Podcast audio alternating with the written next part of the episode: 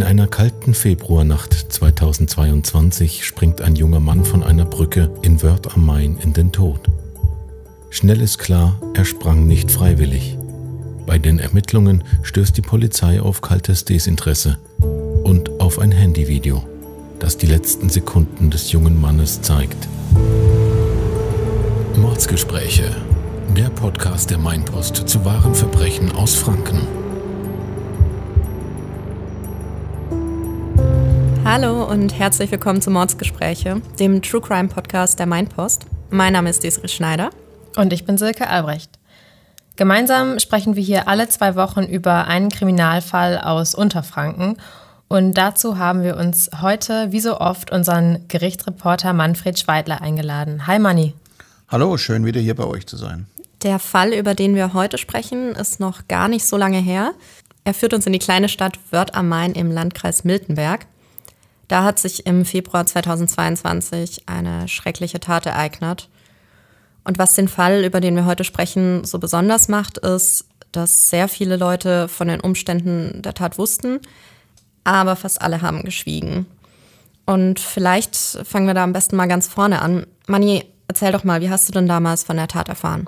Es ging relativ unspektakulär los am 20. Februar 2022, einem Sonntag. Da gab die Polizei Unterfranken eine Vermisstenmeldung an die Medien. Dieser Meldung zufolge war seit zwei Tagen, also seit Freitag, ein 30-jähriger Mann aus Werder Main vermisst. Wir wollen ihn hier im Podcast Jonas H. nennen. Wer hat Jonas H. denn als vermisst gemeldet? Das war seine Lebensgefährtin. Und man muss dazu wissen, dass Jonas H. ein kleines Kind zu Hause hatte. Die Lebensgefährtin versicherte der Polizei, dass er sich so gar nicht rührt und völlig verschwunden ist, sei extrem ungewöhnlich für ihn, weil er das Kind, für das er große Sorge empfand, äh, nie allein lassen würde. Das heißt, Jonas H. ist jetzt also seit zwei Tagen verschwunden. Hat zu dem Zeitpunkt dann schon jemand an ein Verbrechen gedacht? Nein, zumindest offiziell zu diesem Zeitpunkt doch überhaupt nicht. In der vermissten Meldung stand allerdings äh, eine Formulierung, die man häufiger in solchen Meldungen liest, es sei nicht auszuschließen, dass er sich in einer hilflosen Lage befände. Solche Formulierungen liest man immer dann, wenn der Verdacht besteht, dass beispielsweise jemand einen Suizid begangen haben könnte oder jemand verunfallt ist und irgendwo an einer Ecke liegt, wo er schwer gefunden wird. Hinweise auf eine Straftat soll es zu dem Zeitpunkt aber noch nicht gegeben haben, sagte die Polizei. Die Polizei ging also davon aus, dass Jonas H sich in einer suizidalen Lage befindet oder wieso hat sie da die hilflose Lage mit in die vermissten Meldung mit reingebracht? Das ist eigentlich eine Standardformulierung, die sehr häufig in solchen Fällen von verschwundenen Personen äh, mit aufgenommen wird, weil man nicht ausschließen will, dass jemand vielleicht aus einem anderen Grund als einem Suizid nicht in der Lage ist, zurückzukommen. Was war zu dem Zeitpunkt denn überhaupt schon über den vermissten Fall bekannt? Im Grunde genommen so gut wie gar nichts. Der vermisste Jonas H soll, wie es hieß, am Donnerstagabend seine Wohnung in Wörth am Main verlassen haben.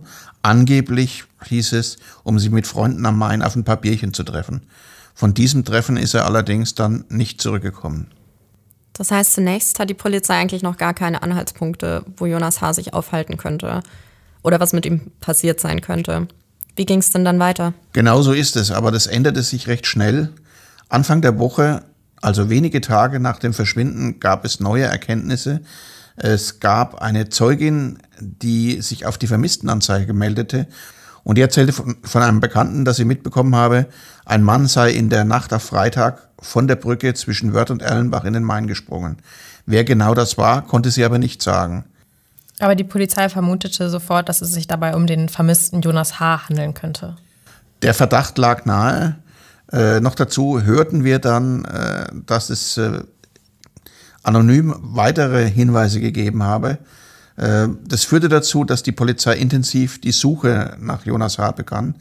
Ähm, das wurde dann immer größer. Es gab dann Hubschrauber, die im Einsatz waren, Taucher, die im Einsatz waren, Leichenspürhunde der bayerischen Bereitschaftspolizei. Ähm, das hat sich sehr schnell stark auf den Tatort Main fokussiert. Aber es war schwierig, da was zu finden, denn es herrscht zu dieser Zeit Hochwasser, die Strömung war stark, war starker Wind und also sehr schwere Bedingungen. Deshalb blieb die Suche zunächst ohne Erfolg und Jonas H. blieb erstmal verschwunden. Es gab jetzt also erstmal noch keine Leiche, aber gab es dann die Hoffnung, dass der Vermisste noch am Leben sein könnte? Die schwand natürlich mit jedem Tag. Wir reden von einer Tatzeit im Februar, in der das Wasser des Mains nur sieben Grad warm war.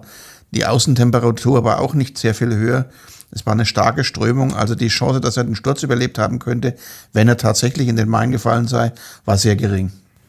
Geht die Polizei jetzt hier von einem Sturz oder einem Verbrechen aus? Weil ein Sturz könnte ja zum Beispiel auch ein Unfall sein. Es könnte aber auch ein Suizidversuch gewesen sein.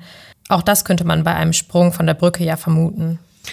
Das war alles denkbar zu diesem Zeitpunkt, aber die Lebensgefährtin von Jonas H. hat der Polizei glaubhaft versichert, dass ein Suizid völlig unwahrscheinlich sei, weil er das Kind nicht allein lassen würde und weil er den Eindruck einfach nicht vermittelt hatte, dass er Grund zu einem Suizid haben sollte. Bei den Ermittlungen gab es recht schnell Hinweise, dass er möglicherweise nicht freiwillig gesprungen sein könnte und dass es sich vielleicht auch nicht um einen Unfall handelt. Was waren das für Hinweise? Es gab einige Zeugenaussagen. Zum einen von der Zeugin, von der ich vorhin gesprochen habe, die hat den Hinweis auf den Sturz gegeben. Und dann gab es noch einen anonymen Anrufer, der belastete einen gemeinsamen Bekannten, nämlich Marco L. Der soll geprahlt haben, dass er dem Vermissten eine Abreibung verpasst haben soll. Allein das macht diesen Marco L. ja schon ein wenig verdächtig. Es gab aber auch noch einen weiteren Hinweis, der für die Beamtinnen und Beamten ganz besonders interessant war. Das war dieser anonyme Hinweis eines Zeugen, der darauf hinwies, es gäbe sogar Videos und Fotos, die den tödlichen Sprung zeigen. Eine völlige Überraschung, völlig ungewöhnlich. Und äh, der Zeuge behauptete, dass diese Bilder und Videos von Marco L. aufgenommen worden sein sollen. Damit fokussierte sich die Ermittlung natürlich stark auf ihn. Konnten die Zeuginnen und Zeugen der Polizei das Video denn noch zeigen? Zu diesem Zeitpunkt leider nicht. Aber sie konnten zumindest erste Hinweise geben. Denn äh, scheinbar hatte Marco L. Videos und Fotos nicht nur rumgeschickt, sondern mit der Tat auch geprahlt mit Formulierungen wie ich genieße den Siegerabend. Das klang wie wenn er von einem siegreichen Fußballspiel heimgekommen wäre. Was meint er denn mit Siegerabend genau? Marco hat persönlich wohl den Eindruck gehabt, dass er an diesem Abend über Jonas H. triumphiert hat. Warum das so war, darauf komme ich später noch. Und um diesen Triumph zu zeigen, hat er dann also reihenweise Nachrichten und Fotos an seine Freunde verschickt? Das war so, wie sich dann zeigte, ja. Unter anderem hat er diese Nachrichten, Fotos und WhatsApps in einer WhatsApp-Gruppe geteilt, in der auch der Vermisste Mitglied war. Die Gruppe hatte, wie sich später erwies, 26 Mitglieder und offenbar wussten ganz viele von denen oder hatten zumindest eine Ahnung davon, was in dieser Nacht passiert sein könnte. Aber kaum einer meldete sich bei der Polizei, auch nicht als die Vermisstenmeldung raus war. Der Kriminalhauptkommissar, der die Ermittlungen leitete, sprach später im Prozess von einem unglaublichen Stille-Post-Prinzip, das in Word abgegangen sein soll. Also obwohl scheinbar so viele Leute, ja mindestens 26, von den Videos wussten oder sie gesehen haben, hat sich niemand an die Polizei gewendet. Auch als sie wussten, dass Jonas H. vermisst wird. Ja, leider nicht. Später stellte sich heraus, dass Marco L. in der Nacht vor allem mit einer einzigen Bekannten außerhalb der WhatsApp-Gruppe Kontakt hatte – an die er Videos, Fotos und Sprachnachrichten zuhauf schickte. Die soll hier Larissa S. heißen. Und diese Larissa S. ist eine gemeinsame Bekannte der beiden? Sie kannte sowohl Marco L. als auch Jonas H. von früher. Marco L. soll sogar mit ihr eine Zeit lang eine Affäre gehabt haben. Es gab einen Streit zwischen Jonas H. und Larissa S. in der Vergangenheit. Dazu müssen wir später das noch ein bisschen vertiefen. Aber wir kommen erstmal zurück zu Marco L. In den kommenden Tagen verbreitet es sich das Video von der Tat schnell in bestimmten Kreisen in Word. Aber der 34-Jährige forderte alle Bekannten dazu auf, das Video wieder zu löschen, um Beweise zu vernichten. Das haben die meisten von denen auch getan. Marco L. soll sich danach sehr sicher gewesen sein, dass nichts rauskommt von dem, was da in der Nacht auf der Brücke passiert ist. Aber er täuscht sich. Ja, als sich der Verdacht erhärtete, checken die Ermittler bestimmte Handys von Bekannten von ihm noch genauer. Aber sie haben großes Glück. Auf dem Handy von Larissa S. finden Ermittlerinnen und Ermittler durch reinen Zufall das Video dann doch noch. Sie hatte das Video also nicht gelöscht? Doch, aber nicht komplett. Es war noch in einem sozusagen in einem Gelöscht-Ordner und die Polizisten konnten mit moderner Technik den Gelöscht-Ordner wiederherstellen. Bevor wir jetzt gleich drüber sprechen, was genau auf dem Video zu sehen ist und was in der Nacht eigentlich passiert ist, wollen wir vielleicht noch mal kurz über Marco L. sprechen. Der ist nach den Zeugenaussagen und nachdem das Video jetzt aufgetaucht ist, ja dringend tatverdächtig. Manni, kannst du vielleicht mal kurz erklären, was das eigentlich so für ein Typ ist? Als Jonas H. verschwindet, ist Marco L. 34 Jahre alt, ein Hobbyboxer, seit längerem obdachlos. Er hat immer wieder bei Bekannten übernachtet und schläft auch zur Tatzeit bei einem Freund auf der Couch. Er hat Verbindungen ins Drogenmilieu, ist selber drogenabhängig, unter anderem von Cannabis und saß wegen einer Drogengeschichte vor Jahren schon einmal im Knast, wo er auch auf Jonas H. traf. Man, man kann von einer gescheiterten Existenz sprechen. Und woher kannten sich Marco L. und Jonas H.? Das perfide ist, sie waren früher miteinander befreundet, waren in der gleichen jungen Clique und sie sind auch noch in der gemeinsamen WhatsApp-Gruppe. Entscheidend ist aber, dass sie 2007 wegen einer Drogengeschichte gemeinsam in einer Zelle in Urhaft in der JVA Aschaffenburg saßen. Aber da kam es dann zum Streit zwischen den beiden. Man kann sogar sagen, da kam es zum Bruch, denn eine Gruppe von Mitgefangenen um Marco hat den Jonas H. in der Zelle immer wieder gequält und gedemütigt. Und er soll dann unter anderem den Marco L. bei den Wärtern verpfiffen haben, was dem überhaupt nicht geschmeckt hat. Dabei hat Marco L. immer die Version verbreitet, dass er den Kumpel noch verteidigt habe. Aber dann schloss er sich doch denen an, die den Jonas H. gequält haben. Der ist dann eines Tages gefesselt und in eine Zelle gelegt, von Wärtern gefunden worden. Es kam zu einer Anklage wegen Freiheitsberaubung und da wurde Marco L. schuldig gesprochen und das hat er über Jahre hinweg dem Jonas H. nicht verziehen. Das klingt nach einer ziemlich heftigen Geschichte. Wie ging es denn danach mit den beiden weiter? Ich nehme mal an, dass sie keine Freunde geblieben sind. Davon muss man ausgehen. Es gab jahrelang überhaupt keinen Kontakt zwischen den beiden. Und merkwürdigerweise nahm Marco L. erst Anfang 2022 wieder Kontakt zu Jonas H. auf, suchte aktiv nach ihm und fragte alte Bekannte, ob sie wüssten, wo er lebt. Und was war die Intention von Marco L.? Also was wollte er von seinem ehemaligen Kumpel? Eine Entschuldigung lag ihm offenbar nicht im Sinn. Er wollte sich offenbar für die Anzeige rächen, die Jonas H. damals im Gefängnis gegen ihn gemacht hatte. Denn gegenüber mehreren Bekannten sprach er von einer Abreibung und ein paar Fäuste verpassen und anderen Drohungen. Das ging später im Prozess aus diversen WhatsApp-Nachrichten hervor. Das heißt also, der vermisste Jonas H. und der verdächtige Marco L. kannten sich von früher und waren sogar mal befreundet. Dann waren sie wegen einer Drogengeschichte im Knast zusammen.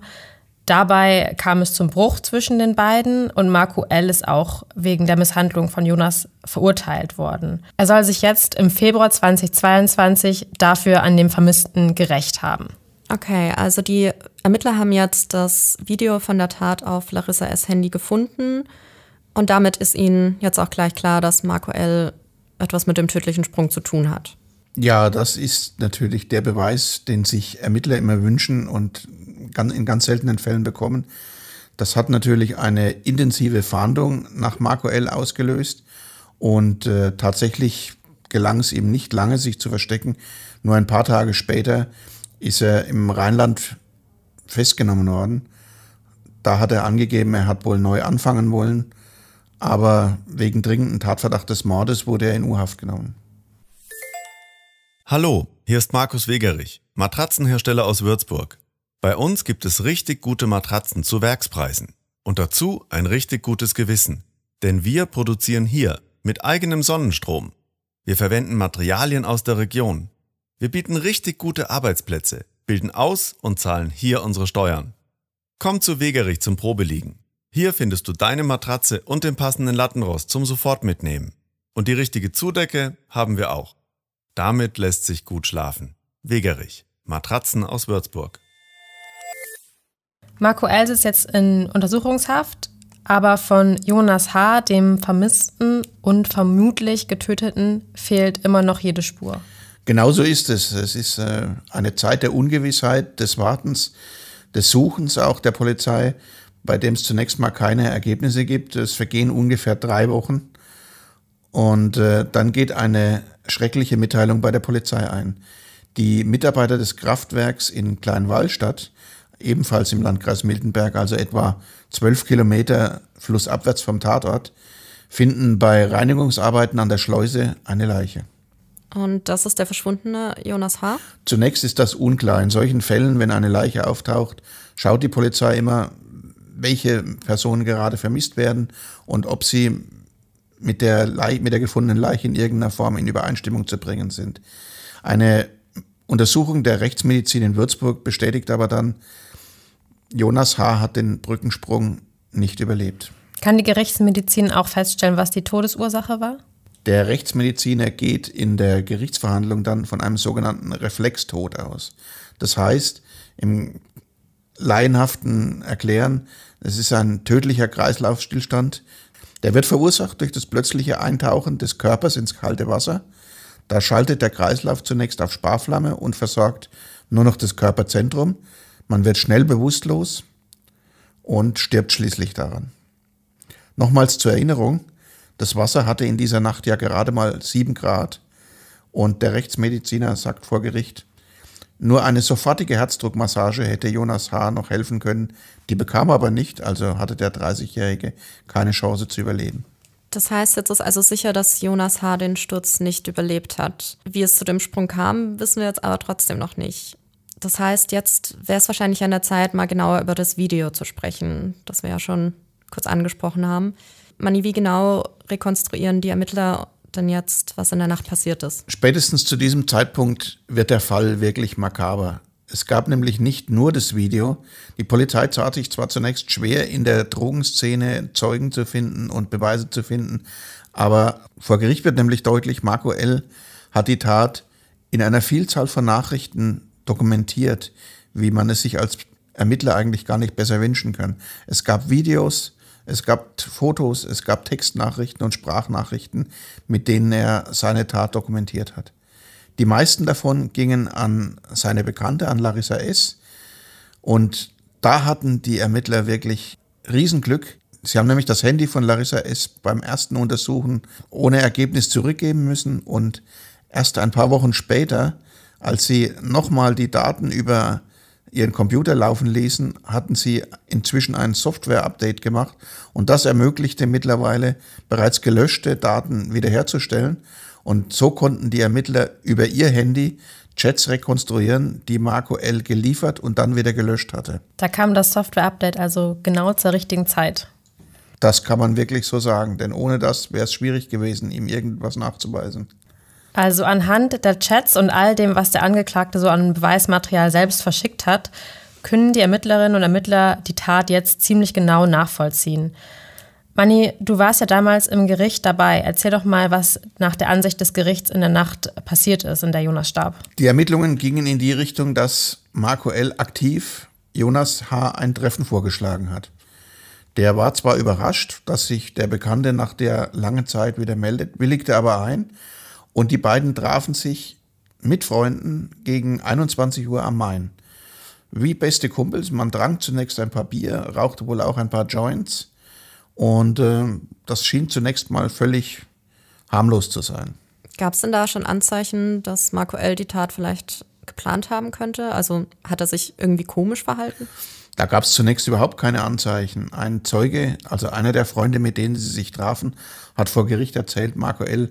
habe völlig entspannt gewirkt und äh, nicht so, wie wenn er einen riesen Tatplan hätte. War die Gruppe dann den ganzen Abend zusammen? Nein, das muss man deutlich sagen. Es gab ein Gespräch unter vier Augen zwischen Marco L. und Jonas H. Und da forderte Marco L. von seinem Kumpel, der solle an die Sparkasse und Geld abheben, weil er Larissa S. noch Geld schulde. Also Jonas H. schuldet Larissa S. Geld. Richtig.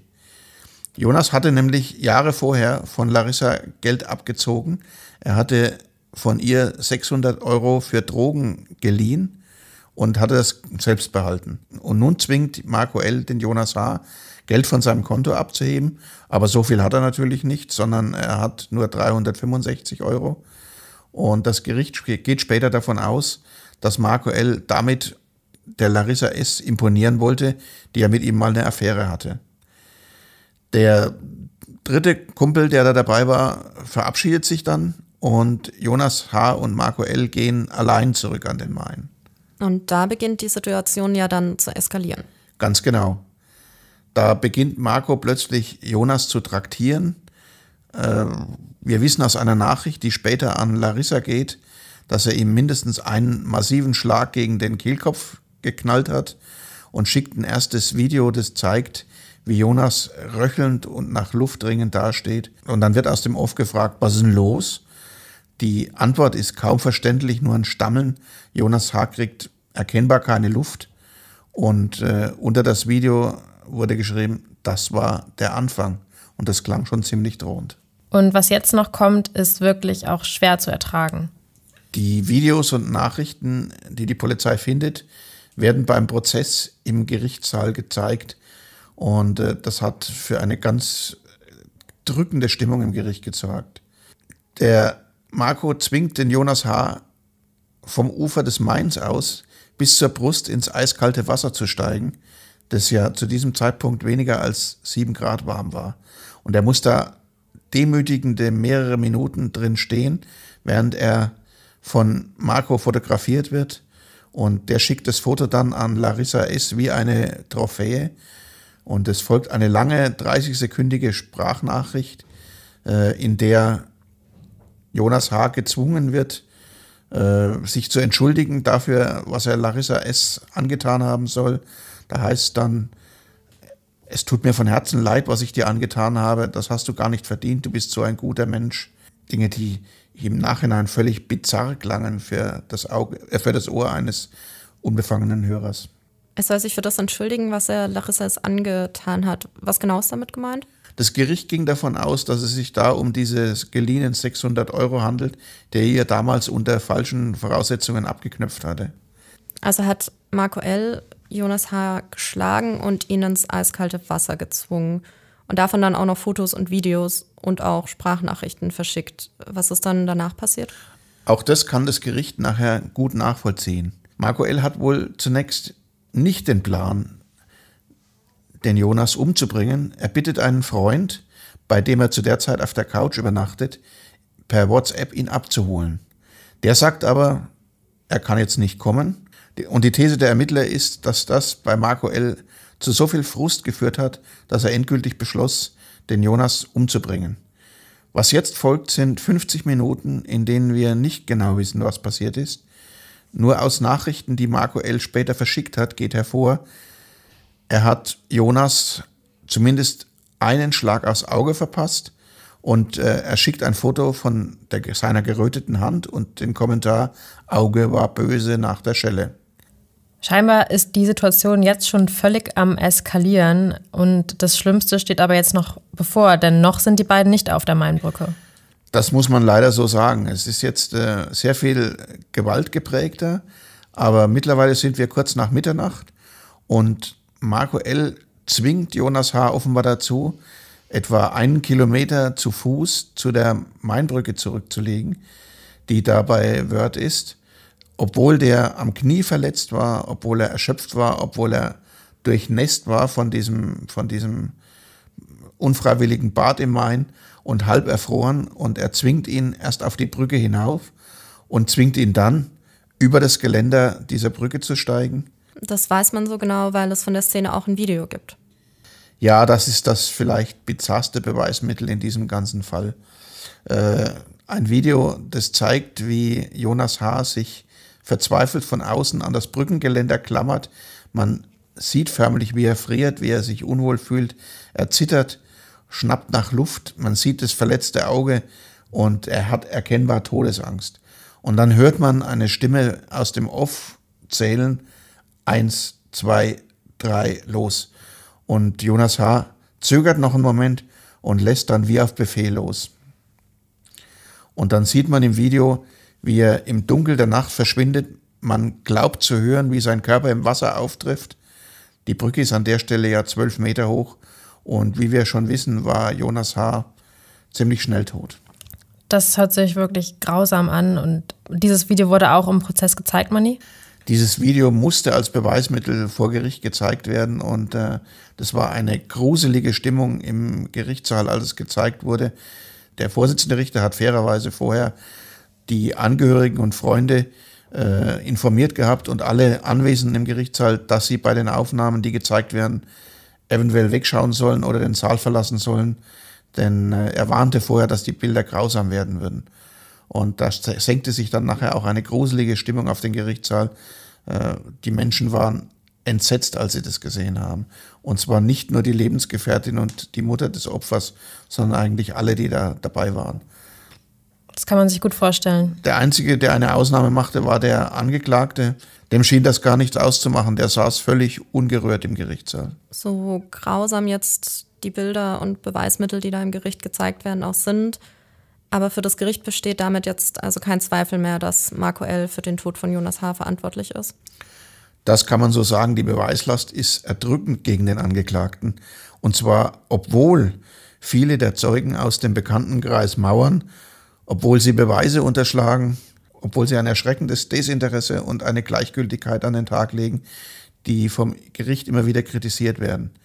Man muss dazu wissen, die meisten dieser Freunde sind aus dem Drogenmilieu, die sind skeptisch gegenüber der Polizei, sagen nicht mehr, als sie müssen, oftmals gar nichts.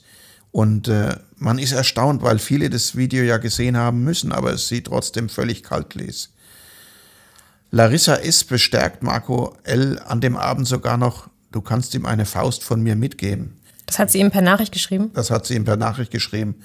Und viele behaupten, sie hätten nicht gedacht, dass Marco so weit gehen würde und die Abreibung wirklich so bis zum letzten durchzieht. Und du hast eben schon erwähnt, Marco L. lässt es alles völlig kalt scheinbar. Also ich war erschüttert, als ich erlebt habe, dass er wie ein Zuschauer wirkte, der bei der Verhandlung eines ganz anderen dabei zu sein schien. Der wirkte völlig gleichgültig, völlig emotionslos. Äh, er hat auch kaum einen der Zeugen, die ja erschreckende Dinge schilderten, angeschaut, starrte durch die Gegend und äh, er selber hat zunächst auch überhaupt nichts zu den Vorwürfen gesagt, was er ja durfte. Äh, und dann kommt noch dazu, zur Krönung des Ganzen, dass er mitten im Prozess einen Fluchtversuch unternahm. Wie sah der aus? Uns fiel auf, dass er am dritten Verhandlungstag nicht nur mit Handschellen gebracht wurde, sondern auch mit Fußfesseln. Und der Vorsitzende Richter erklärte das dann in einer Erklärung, dass es wohl einen Fluchtversuch gegeben habe. Ähm, in der Zelle, in der in der Mittagspause der Gerichtsverhandlung saß, muss er sich an dem Fenster zu schaffen gemacht haben, das an der Zelle war. Er hat versucht, die Gummidichtungen aus, dieser, aus diesem Zellenfenster herauszulösen und die herausgelösten Gummis hat er dann unter einer Decke versteckt, weil er hoffte, damit das gesamte Fenster dann irgendwann rauskippen zu können. Aber die Beamten haben dann unter der Decke diese, diese Gummis gefunden und haben den Fluchtversuch natürlich damit vereitelt. Das ist ja auch gelinde gesagt ein sehr optimistischer Fluchtversuch. Das äh, wurde vor Gericht auch so gesagt. Man hat dem Versuch nicht, nicht viel Erfolg zugemessen. Du hast jetzt gerade gesagt, Marco L wirkte vor Gericht ziemlich gleichgültig und emotionslos. Und am Anfang wollte er auch gar nicht aussagen. Hat er denn dann irgendwann noch ausgesagt? Er blieb lange schweigsam und am dritten Verhandlungstag kündigte sein Anwalt namens Jakob Junior dann aber eine Erklärung seines Mandanten an. Und äh, er verlas eine Erklärung des Mandanten, in der der gestand, er habe dem körperlich deutlich unterlegenen Jonas H. eine Abreibung verpassen wollen, dafür, dass er ihn im Knast damals verpfiffen hatte und dafür, dass er von Larissa S. Geld geklaut habe. Er gesteht auch, er hat geschlagen, getreten und ihn gezwungen, bis zur Brust ins Wasser zu gehen. Aber er bestreitet die Absicht, Jonas H. umbringen zu wollen. Hält das Gericht das für glaubhaft? Das Gericht hält diese Aussage für völligen Quatsch. Und entscheidend dafür ist eine Aussage des Bruders des Opfers. Der berichtet nämlich, dass es in der Vergangenheit schon mal einen Sprung von Jonas H. von dieser Brücke gab, Damals als Mutprobe und mitten im Sommer. Und schon das ist mitten im Sommer völlig schief gegangen. Jonas H. musste damals von einem Bekannten gerettet und ans Ufer gezogen werden. Und schon allein aus Angst und aus dieser Erinnerung heraus wäre der nie freiwillig noch einmal von der Brücke gesprungen und schon gar nicht bei dieser Kälte. Der Richter sagte dann, es kann nur sein, dass er aus absoluter Verzweiflung und Todesangst gesprungen sei. Was aus dem Video ja auch hervorgeht. Richtig. Aber er hoffte wohl auf diese Art, dem Angeklagten zu entkommen. Die Nachrichten, die der versendet hat, zeigen aber, äh, Marco L. ging davon aus, dass der Sprung tödliche Folgen hatte. Später, als Jonas H. gesucht wird, schreibt er nämlich, die Brücke war der Abschied und ich weiß nicht, wo der ist. Wem schreibt er das? An diverse Bekannte in seiner Gruppe. Marco L. hat sich also mit diesen ganzen Nachrichten, Videos und Fotos selbst ans Messer geliefert. Zu welchem Urteil kommt denn das Gericht letztlich? Das Gericht verurteilt ihn zu 13 Jahren Haft wegen gefährlicher Körperverletzung in Tateinheit mit Totschlag in mittelbarer Täterschaft, inklusive zwei Jahre Drogenentzug. Das Gericht ist in seiner Urteilsbegründung überzeugt davon, dass der Angeklagte Jonas H. gezwungen hat, in den eiskalten Main zu springen. Damit hat er seinen Tod billigend in Kauf genommen und die Gefährlichkeit der Situation war ihm absolut bewusst. Er hat sein Opfer zuvor gedemütigt und misshandelt, was eine gefährliche Körperverletzung ist. Deshalb plädierten Staatsanwaltschaft und Nebenklage, also der Familie von Jonas H., auf lebenslängliche Haft. Und äh, dabei sollte aber berücksichtigt werden, dass der Täter leicht alkoholisiert und unter Einfluss von Cannabis stand. Diese lebenslange Haft wurde aber nicht äh, verhängt. Es kam dann nur zu 13 Jahren. Genau. Die Videos, die Sprachnachrichten, die ganzen Textnachrichten, die jetzt vor Gericht gezeigt wurden in dem Fall, waren ja ziemlich grausam und für alle Anwesenden auch schwer zu ertragen. Aber sie haben eben wesentlich dazu beigetragen, dass Marco L. ja letztlich verurteilt werden konnte weil er die Tat eben selbst so gut dokumentiert hat, um damit dann auch noch anzugeben. So grausam das auch ist, aber letztlich konnte er dadurch ja dann verurteilt werden. Ich finde es in diesem Fall auch mal wieder unfassbar, wie sich die Zeugen verhalten haben. Also wir haben es ja zur Genüge gehört, sie haben geschwiegen, sie haben Beweise unterschlagen, sie haben sich nicht an die Polizei gewendet, obwohl sie alle das Video gesehen hatten oder zumindest diese 26, die in der WhatsApp-Gruppe waren. Sie waren alle irgendwie auch aus dem gleichen Freundeskreis. Das heißt, sie waren auch alle gut mit Jonas H. zumindest bekannt. Und trotzdem hat sich niemand an die Polizei gewandt, selbst als er als vermisst gegolten hat. Und das erinnert mich tatsächlich so ein bisschen auch an den Fall, den wir zuletzt hatten. Das war Folge 23 Hinterhalt im Schlosspark. Auch da ging es um einen Zeugenkreis, der sich völlig den Ermittlungen der Polizei entzogen hat. Damit wären wir jetzt auch schon am Ende dieser Folge. Danke, Manni, und danke euch natürlich auch fürs Zuhören. In zwei Wochen hören wir uns dann hier mit dem nächsten Fall wieder. Bis dahin folgt uns gerne auf Instagram und wenn ihr Anregungen, Kritik, Lob oder generell Feedback habt, schickt uns das gerne an podcast@meinpost.de. Bis in zwei Wochen. Tschüss. Tschüss.